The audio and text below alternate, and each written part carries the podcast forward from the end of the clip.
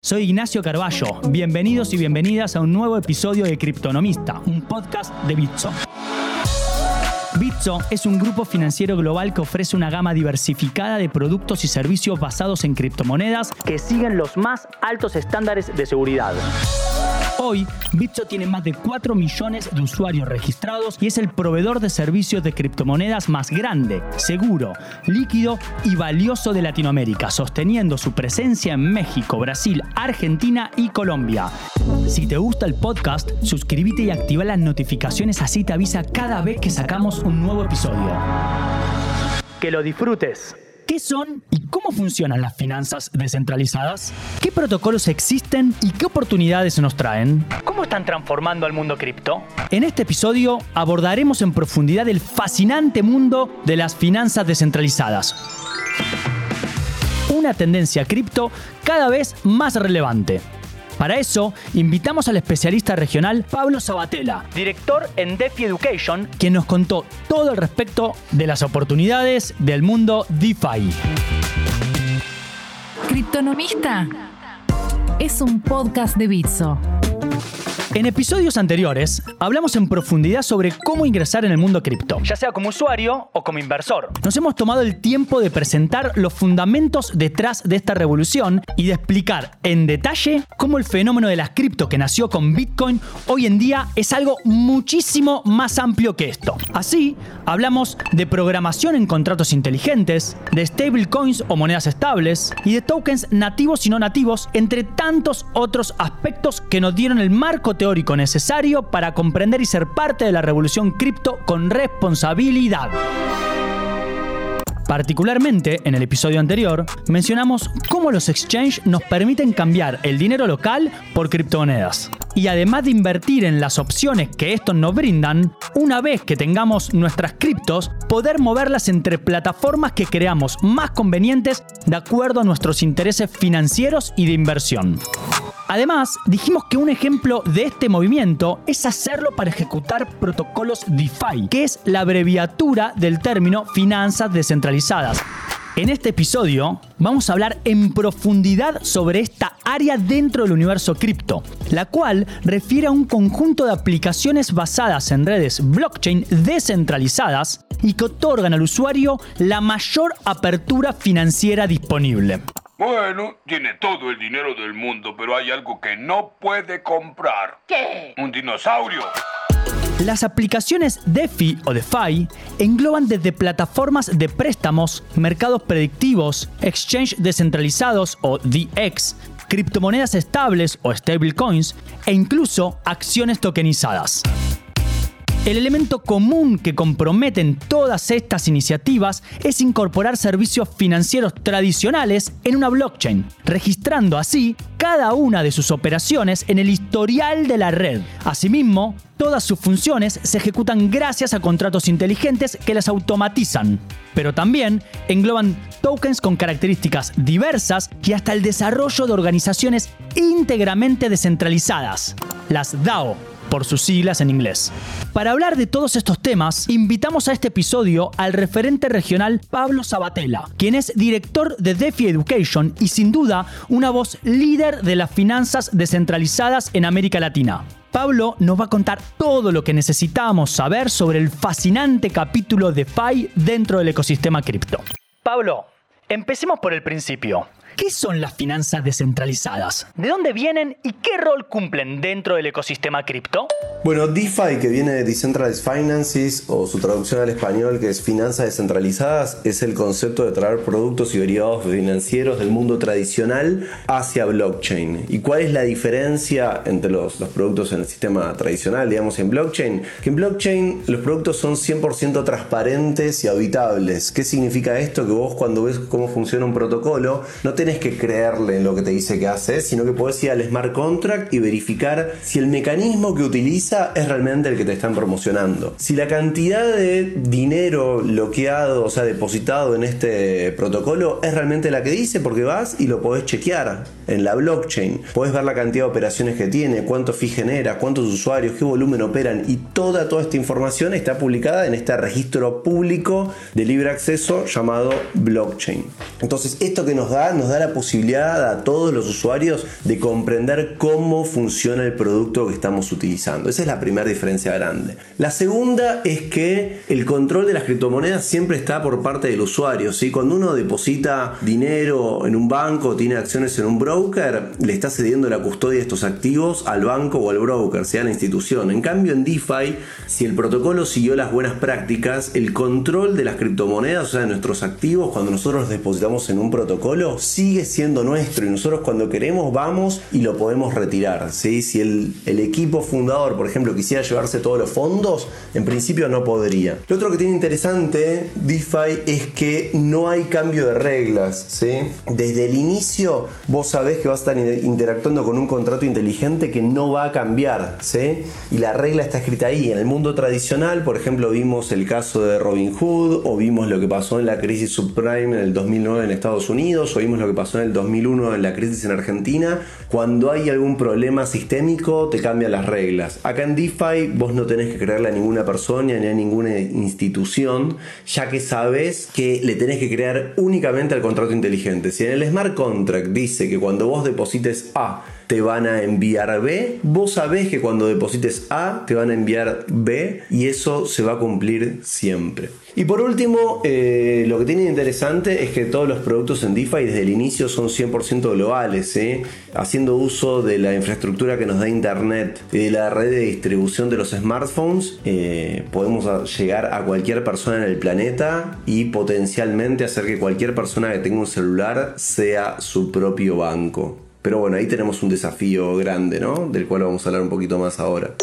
Sin duda, Ethereum ha abierto un universo de posibilidades e impulsado este fenómeno DeFi del cual nos estás contando. Pero, ¿existen otras plataformas o blockchain que estén compitiendo en el desarrollo de las finanzas descentralizadas?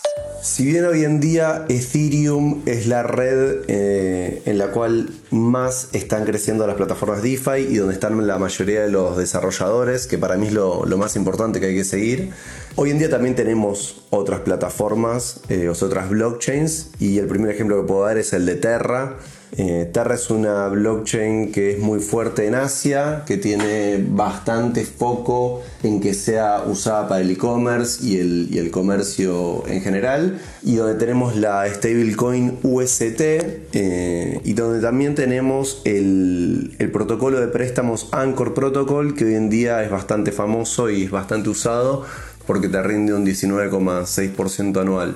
Después también tenemos eh, algo de DeFi eh, sobre Bitcoin, sobre la red de RSK. Por ejemplo, tenemos a la, stablecoin eh, DOC, que, es de Manion Chain. También tenemos la, la, blockchain Solana, que digamos la diferencia de Solana es que apunta a ser una, una blockchain bastante más centralizada, ¿sí?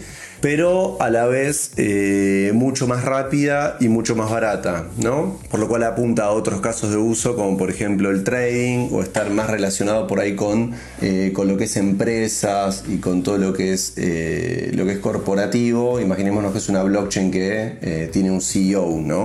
O sea, es más como, como una empresa, no es algo tan, tan descentralizado. Y por otro lado también después tenemos al ecosistema de Polkadot, que básicamente es una, es una plataforma, o sea, es un sistema que se pensó para hacer una, red de blockchains y que vos puedas tener diferentes blockchains, cada una con un fin puntual y que después todas estas blockchains puedan conectarse entre sí de forma nativa. Así que básicamente eh, ese es un poquito el resumen de las que tenemos hoy en día. Ethereum, la número uno para lo que es DeFi, después tenemos Terra, tenemos como dijimos Polkadot, tenemos Solana y tenemos RSK que básicamente como dijimos, apunta a eh, que uno pueda tener un framework para construir productos DeFi asegurados sobre la red de Bitcoin. Que Bitcoin inicialmente, digamos, se pensó no como una red para desarrollar smart contracts, sino una red para transferir valor, pero bueno, RSK vino a plantear este, este cambio.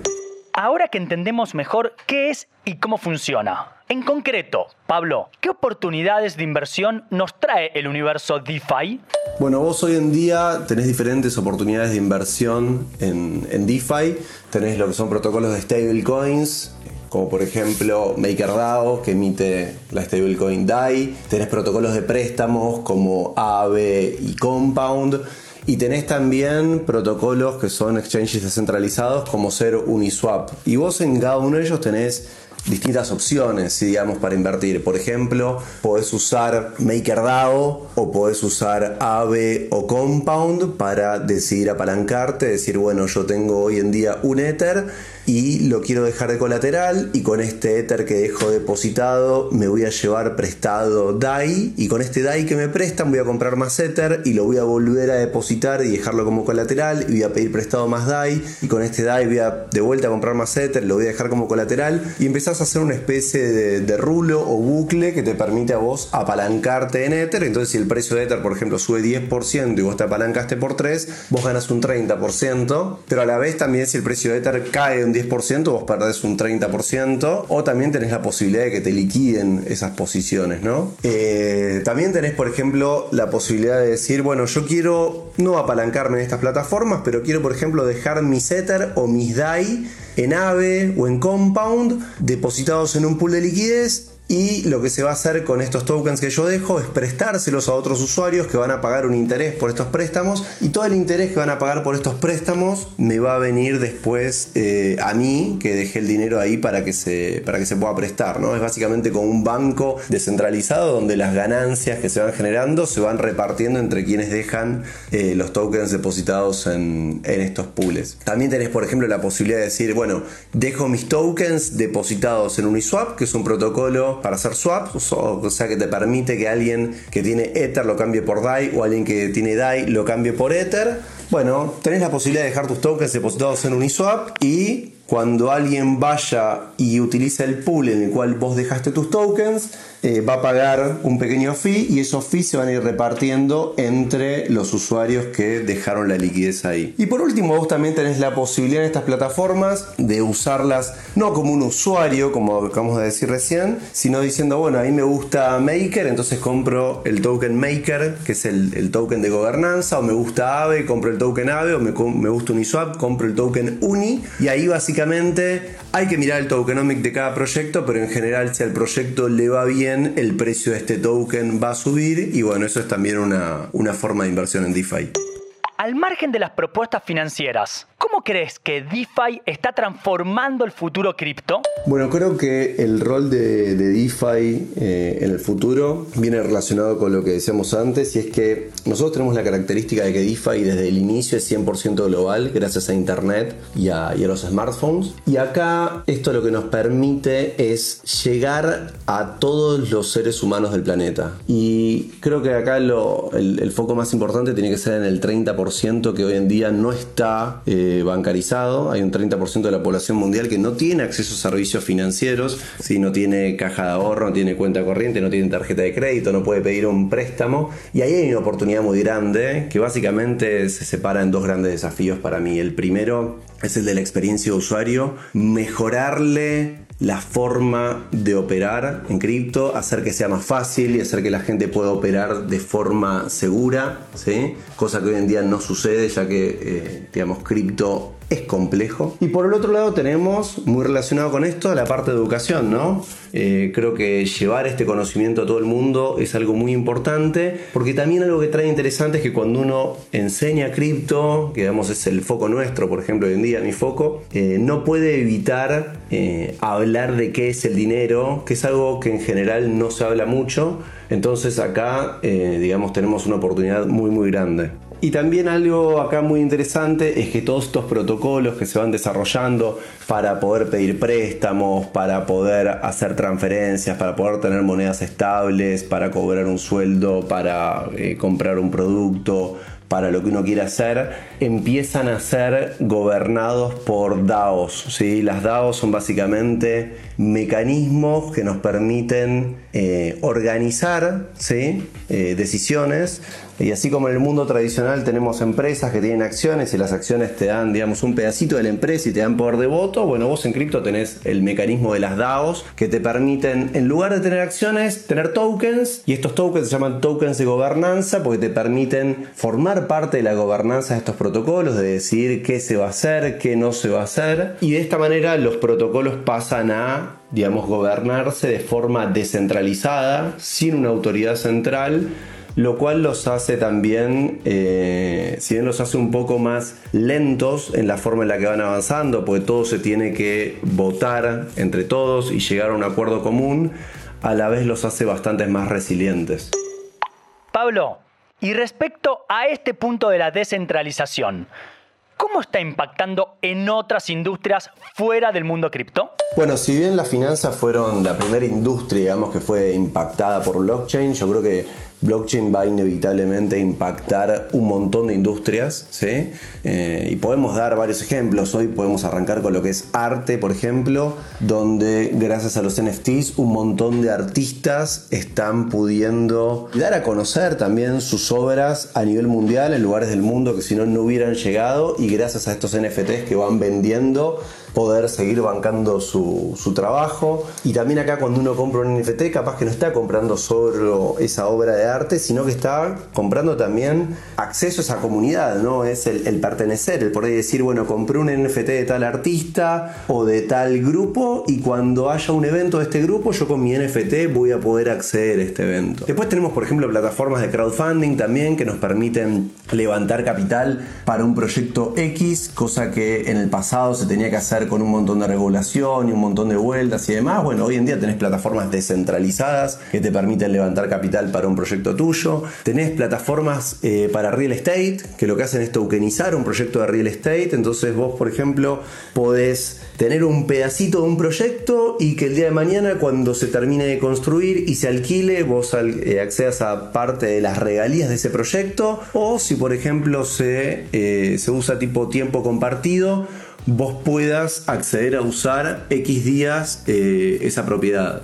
También hay un proyecto muy interesante en todo lo que es NFT que se llama POAP, eh, que es el proyecto se llama Proof of Attendance Protocol, significa, y que básicamente lo que hace es darte un NFT que prueba que vos estuviste en un evento que es único, que puede ser un evento virtual o un evento físico.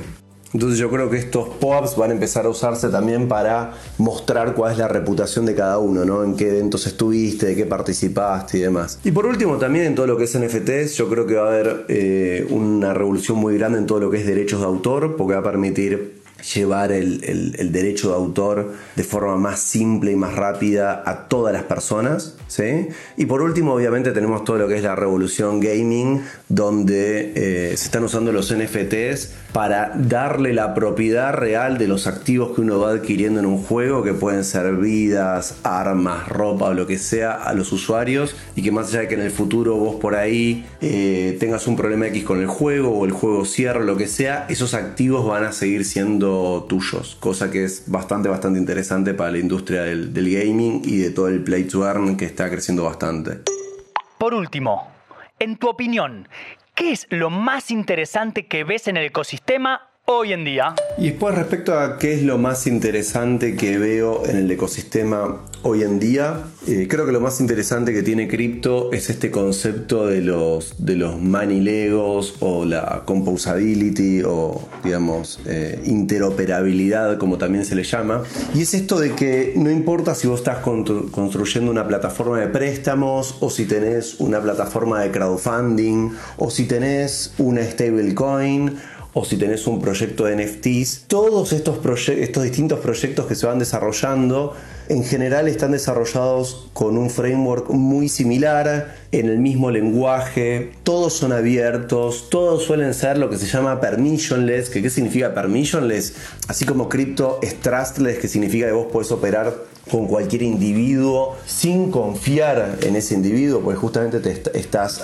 eh, apalancándote y apoyándote en la seguridad de blockchain. Bueno, cuando decimos que cripto es permissionless, lo que significa es que vos para usar un protocolo o para copiar este protocolo o para integrarte con este protocolo, no le tenés que pedir nunca permiso a nadie, porque son abiertos. Entonces, esta interoperabilidad, este tema de que todos hablemos el mismo lenguaje, y de que todos los, los, proyectos sean abiertos, nos permite que se pueda construir de manera mucho más rápida y que un proyecto se pueda integrar con el otro de forma mucho más rápida. Entonces, por ejemplo, alguien que esté desarrollando un protocolo para tokenizar real estate puede decir, bueno, vamos a levantar capital en la stablecoin, que es el protocolo de MakerDAO. Capaz que vamos a también permitir integrarnos con el protocolo de AVE, que es de préstamos, para tomar... Eh, liquidez ahí. Y capaz que cuando yo tokenice eh, mi proyecto acá, le voy a dar un NFT a esta persona y este NFT que representa su inversión lo va a poder vender en eh, la plataforma OpenSea. Entonces, esta interoperabilidad